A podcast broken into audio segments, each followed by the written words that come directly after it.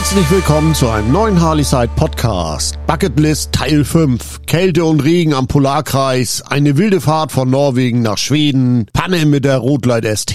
Meine Abenteuerreise auf der Rotleit ST nach Norwegen geht nun schon wieder dem Ende entgegen und ich mache mich von den Lofoten zurück in Richtung Süden auf den Weg. Meine Route geht von den Lofoten über Narvik zum nördlichsten Harley-Davidson Dealer in North Norway nach Ballang. Danach werde ich direkt in Richtung Schweden weiterfahren und dabei überquere ich wieder mal den Polarkreis. Bevor es losgeht, werde ich mir in dem urigen Best Western Hotel erstmal ein gutes Frühstück reinziehen, damit nicht nur der Milwaukee 8 Motor mit Power am Morgen durchstartet. Das Hotel aus der Signature Collection hat im Übrigen von mir eine 5-Sterne-Empfehlung erhalten. Ein gutes Frühstück am Morgen, auftanken vor der Fahrt. Die Fahrt von den Lofoten bis Narvik. Herausgefordert von Kälte und Regen, die Rückfahrt auf der Rotleit ST 117. Die Rückfahrt auf der Rotleit ST beginnt am Best Western Signature Collection Hotel in Sandtorp, einer malerischen Ecke der Lofoten. Diese Reise, die sicherlich für viele Motorradfahrer ein Traum ist, hat sich zu einer kleinen persönlichen Odyssee entwickelt, die mich durch die wechselhaften Landschaften Skandinaviens führt und mich mit niedrigen Temperaturen und starkem Regen echt gefordert hat. Die raue Schönheit der Lofoten im Rückspiegel. Der Heavy Breather Luftfilter der ST saugt kräftig und unüberhörbar die Luft an, als es wieder losging. Ich verlasse nun die Lofoten, deren raue Schönheit sich wie ein Gemälde in meinem Rückspiegel spiegelt. Meine Route stängelt sich entlang der norwegischen Küste vorbei an majestätischen Bergen und tiefen Fjorden. Ich fahre durch die norwegische Stadt Narvik. Die Hafenstadt ist früher schon ein wichtiger Transporthafen für das Eisenerz aus Schweden gewesen, weswegen wir Deutsche in den 40er Jahren schon mal hier waren. Vorbei am Hafen von Narvik und über die Herlogalandbrücke. Die Herlogalandbrücke in Narvik ist mit 1533 Meter Länge und mit einer Spannweite von 1145 Metern die zweitlängste Hängebrücke in Norwegen. Die Brücken und Tunnel in Norwegen sind generell echter Hammer. Besonders die Tunnelfahrten können allerdings mit der Zeit echt müde machen. Zum Glück gibt es in dieser Region nicht allzu viele davon. Chinesisches Unternehmen wird beauftragt, die zweitlängste Hängebrücke von Norwegen zu bauen. Mit dem Bau der Haluga-Landbrücke wurde 2013 begonnen und bereits im Dezember 2018 konnte man über die Brücke fahren. Die Norweger haben für den Bau der Hängebrücke ein Unternehmen aus China beauftragt. Hätte man beim BER wohl auch mal drüber nachdenken sollen.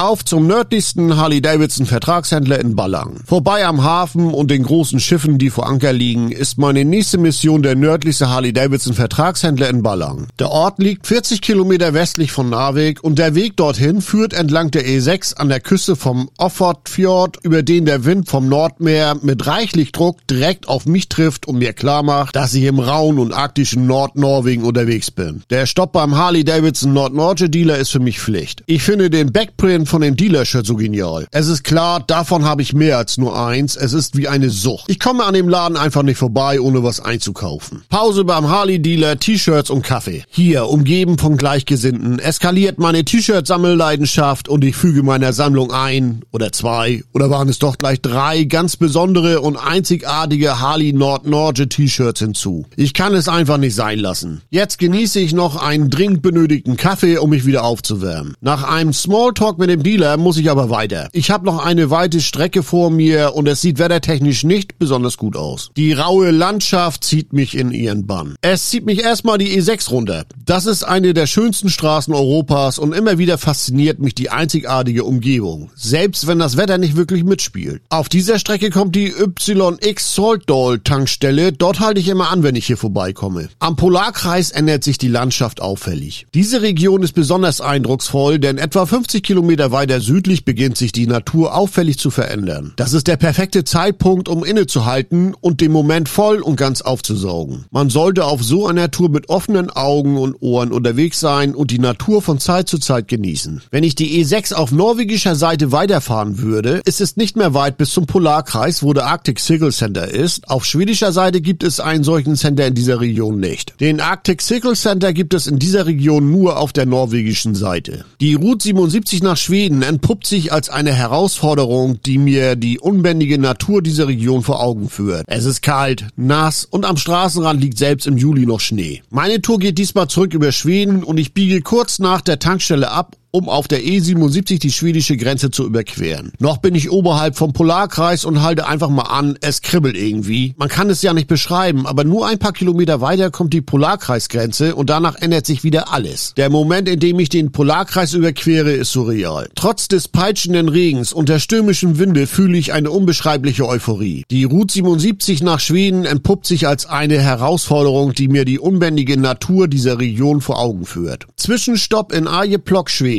Der unerbittliche Regen und die niedrigen Temperaturen von 7 bis 8 Grad zwingen mich zu einem ungeplanten Halt in Arjeplog. Das kleine einladende Hotel bietet mir eine Zuflucht vor dem stürmischen Wetter und eine Chance, meine Gedanken zu sammeln. Denn jetzt holt mich wieder ein Problem ein, wo ich dachte, dass ich es mit Fett lösen könnte. Meine Stiefel haben sich wie schon auf der Nordkap-Tour wieder mal mit Wasser vollgesaugt. Diese Stiefel werde ich bestimmt nicht mehr auf meinen größeren Touren anziehen. Kalte Finger und kalte Füße sind bei diesen Wetterverhältnissen dein Gegner. Das Problem muss zu Hause dringend gelöst werden. Ich habe noch eine norwegische Bierdose im Gepäck. Die wird vernichtet und dann geht es ab to Lager, wie wir Norddeutschen sagen. Regenreise nach Söderhem, ein Umweg durch Schwedens Natur. Die Fahrt nach Söderhem. Am nächsten Morgen, immer noch begleitet vom Regen, setze ich meine Reise fort. Eigentlich hatte ich mir Stockholm als Tagesetappe ausgesucht, aber bei diesem Wetter wird das nicht klappen. Vor allem muss ich sehen, dass ich noch zu Geschäftszeiten ein Hotel auf dem Weg finde. Die haben nicht überall rund um die Uhr ihre Rezeption besetzt. So werde ich an diesem Tag ungefähr 680 Kilometer fahren. Leider wird die Fahrt voraussichtlich bei sehr schlechtem Wetter sein, aber gut, damit muss man hier immer rechnen. In Gedanken habe ich noch die Sonnentage auf den Lofoten. Das war schon sehr ungewöhnlich schön. Ich entscheide mich über Nebenstraßen zu fahren fahren. So sehe ich mehr von der Natur und schnell durchziehen sollte man in Schweden sowieso nicht. Das kann teuer werden. Die letzte Etappe durch Schweden. Die Straße 363, die an klaren Tagen schön zu fahren ist, präsentiert sich nun als eine vernebelte, mystische Landschaft. Ich hatte gehofft, auf meiner Reise noch den einen oder anderen Elch zu Gesicht zu bekommen, doch sie schienen sich in den Wäldern versteckt zu halten. Überraschenderweise begegne ich stattdessen Rentieren, die eigentlich sehr weit im Süden von Schweden unterwegs waren. Bis dahin war ich noch davon ausgegangen, dass diese nur in den nördlicheren Regionen anzutreffen sind. Ein Tankstopp in Adak, unterwegs im Herzen Lapplands. Laut meiner App ist auf dieser Strecke eine Tankstelle. Mein 22,7 Liter Tank ist noch viertel voll, es wird langsam Zeit, den Tank wieder voll zu bekommen. So sehr viele Tankstellen sind auf dieser Strecke nicht. Ich bin wieder mal irgendwo nirgendwo unterwegs. Ich komme in den sehr kleinen Ort Adak, der in in der Provinz Lappland liegt. Sagenhafte 123 Einwohner hat der kleine Ort, einen kleinen Shop und eine einzelne Tanksäule im Zentrum des Dorfes. Aber die eine reicht mir vollkommen. In dem Shop gibt es noch schnell einen Kaffee, den ich mit rausnehme und was sehe ich da? Auf dem Parkplatz vor dem Shop steht ein alter Audi 80L. Krass. Das Teil ist irgendwann aus den 70er Jahren. Damit fahren sie hier zum Einkaufen. Aufwärmen in Lüxele. Eine Tankstellenpause mit Kaffee. Der Regen hat nachgelassen und die Straße trocknet wieder ab, aber fürchterlich kalt ist es. Das Thermometer schafft keine 10 Grad, also ist der Plan in dem nächstgrößeren Ort Lüxele an einer Tankstelle aufwärmen. Nach weiteren 110 Kilometern erreichte ich Lüxele und finde sogar eine Kar-Tankstelle. Das ist perfekt, denn ich habe ja noch den Kar-Kaffeebecher vom Dirk, als ich bei ihm zum Stopp in der Nähe von Lillehammer war. Kaffeebecher Missverständnis an der schwedischen Tankstelle. Ich bin direkt rein in die Tanke und ran an die Kaffeemaschine, um den Kaffeebecher voll zu machen. Der Hunger sollte auch noch gestillt werden, also an der Kasse die Bestellung für einen kleinen Snack aufgeben. Den Kaffeebecher habe ich nicht wirklich im Kassenbereich positioniert und nur was zu essen bestellt. Jetzt gab es von der freundlichen Schwedin an der Kasse erstmal eine Belehrung. Ich wäre ja nicht mehr in Norwegen. Sie würde aber diesmal ein Auge zudrücken. Ja, das ist so eine Sache. Man darf den Becher nur bei norwegischen Card-Tankstellen nutzen, um kostenlos Kaffee nachzufüllen. Das war mir natürlich nicht bekannt. Jedenfalls war an der Tanke direkt erstmal für Aufmerksamkeit gesorgt. Es gibt zwischen den Norwegern und Schweden schon gewisse Unterschiede, wurde mir von ein paar schwedischen Bauarbeitern zugerufen und das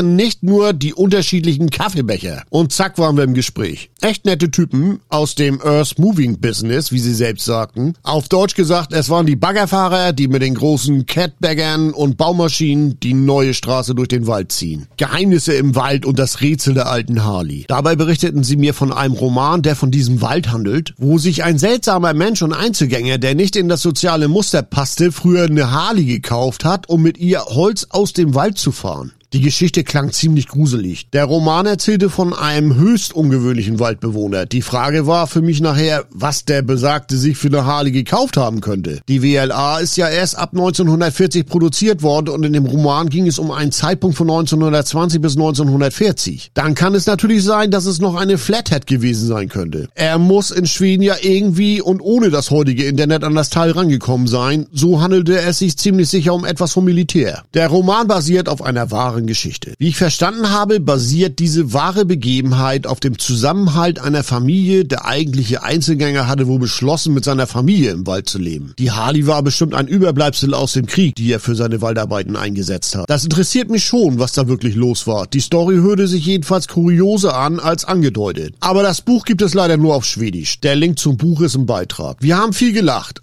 Die sehr gute Unterhaltung passte bloß nicht wirklich in meinen Zeitplan. Allerdings finde ich es klasse, wenn man neue Menschen aus den jeweiligen Ländern, die man besucht, kennenlernt und sich mit ihnen irgendwie unterhält. Durch Schwedens Wälder nach Sollefteå, eine Reise abseits der Großstadt. Weiter geht es über die Landstraße 365, die irgendwann in die 90 übergeht. Ich fahre mitten durch das schöne Schweden. Hier sind viele Wälder und kaum irgendwelche Ortschaften zu sehen. Mein nächster geplanter Tankstopp ist Sollefteå. Bis dorthin sind es noch circa 230 Kilometer, für die ich ungefähr drei Stunden brauchen würde. Sollefteå ist eine Kleinstadt. Hier trifft sich die Jugend in der Nähe der Tankstelle. Es ist keine Überraschung, auch in diesem Ort fahren sie alte Autos. Als ich am Tanken war, checkten sie gerade ein altes US-Car ab. Die jungen Schweden leben anders. Gefühlt haben sie noch mehr Benzin als Playstation im Blut. Von Timra nach Söderhem eine nasse und kalte Herausforderung. Weiter geht es. Ich werde noch 100 Kilometer über Land bis nach Timra fahren und danach geht es etwas schneller auf der E4 150 Kilometer weiter bis zu meinem Tagesetappenziel nach Söderhem. Auf der E4 fängt das schlechte Wetter wieder an. Es ist weiterhin kalt und jetzt wird es leider wieder feucht um die Nase rum. Das Hotel habe ich erst kurz vor meinem Ziel gebucht, als ich abschätzen konnte, dass ich den Tag noch so weit fahren werde. In Söderhem angekommen spüre ich die Erschöpfung, aber auch die tiefe Zufriedenheit, die ein solches Abenteuer mit sich bringt. Die letzten 100 Kilometer waren wirklich schlimm. Besser wäre es für den nächsten Tag gewesen, zumindest noch bis Kopenhagen zu fahren. Es war aber einfach zu kalt und zu nass für einen Ritt. In so einem Fall muss man seine Grenzen kennen. Jetzt erstmal im Hotel einchecken, bevor es am nächsten Tag weitergeht. Endspurt. Heute stehen 1000 Kilometer an. Von Söderhemden aus führt mich mein Weg über Stockholm nach Dänemark. Das Wetter sieht wieder nicht gut aus, aber man gewöhnt sich dran. Wenn es direkt in den Regenklamotten losgeht, kommt es einem nur halb so schlimm vor. Heute muss ich Kilometer machen, deswegen geht es über die E4 erstmal Richtung Dänemark. Mein heutiges Tagesziel ist meine Base in Deutschland. Ich möchte nach Hause und habe 1000 Kilometer vor mir. Auf direkten Kurs nach Dänemark über die Öresundbrücke. In Stockholm bin ich schon öfter gewesen, deswegen fahre ich an der schönen Stadt vorbei. Ich habe mich dazu entschieden, über die Öresundbrücke nach Dänemark überzusetzen. Die Fährfahrt nach Dänemark von Helsingborg nach Helsingör würde zwar eine willkommene Pause von der Straße bieten, aber über die Öresundbrücke bin ich etwas schneller. Stürmische Fahrt durch Dänemark auf dem Weg zur Fähre. Durch Dänemark ziehe ich nur durch. Das meiste habe ich schon hinter mir. Von der Öresundbrücke nach Röttby sind es nur 160 Kilometer. Tanken will ich erst in Deutschland wieder. Diese Idee erweist sich noch als große Fehlentscheidung. Ich habe mir ausgerechnet, wenn ich zügig durchfahre, könnte ich eine Punktlandung machen und direkt ohne zu warten auf die Fähre fahren. Wobei die Scantlines Fähren am Tag 45 Mal fahren und nur 45 Minuten für die 21 Kilometer lange Überfahrt benötigen. Es ist typisch für Dänemark, dass hier ein kräftiger Wind weht. Ich kam mir ein wenig vor, als ob ich mit einer fahrenden Telefonzelle unterwegs wäre. Die Rotleit ST ist ja nicht gerade ein Aerodynamikwunder und drückt mit ihren 105 PS gegen den starken Wind, der über das Land fegt. Je näher ich an das Meer komme, umso stürmischer wird es. Ich hätte doch mal an der letzten Tankstelle noch anhalten sollen. Ein niederländischer Retter in Dänemark. Ihr könnt euch denken, was passiert ist. Zwei Kilometer vor der Fähre bleibe ich wegen Spritmangels auf der E4 liegen. Was ein Mist. Ich konnte den Fähranleger schon fast sehen. Das ist jetzt echt ein Problem. Kaum Verkehr auf der Straße. Den erstbesten Wagen habe ich direkt mal angehalten. Ein junges Pärchen aus Frankreich. Die wollten zur Fähre und hatten keine Zeit für mich. Dann kommt das nächste Auto. Wieder stelle ich mich winkend auf die zweispurige in der Hoffnung, er hält an. Das Auto stoppte und ein junger Typ saß drin. Er hat mich sofort ins Auto eingeladen und es ging los. In Rött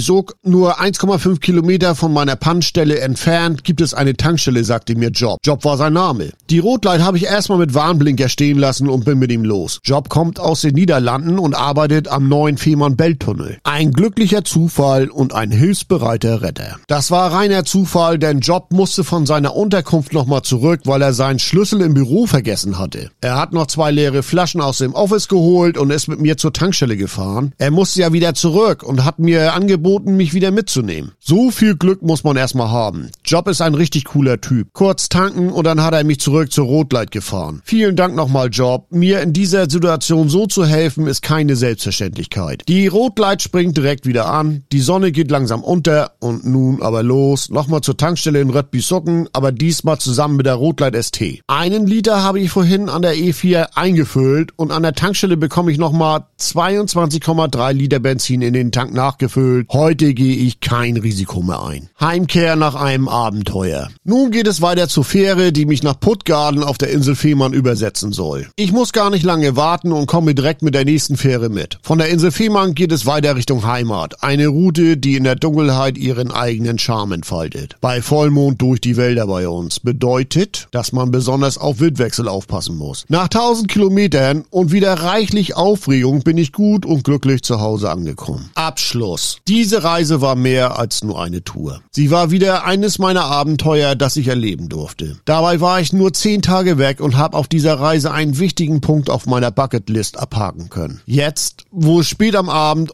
ohne den Milwaukee 8 Motor im Hintergrund still um mich herum wird, lasse ich dieses Gefühl von Erfüllung wirken, bevor das nächste Kapitel meiner Reisen beginnt. Vielen Dank fürs Zuhören. Ich hoffe, es hat euch ein wenig gefallen. Weitere Infos und Bilder findet ihr auf meiner Webseite www.harleyside.de.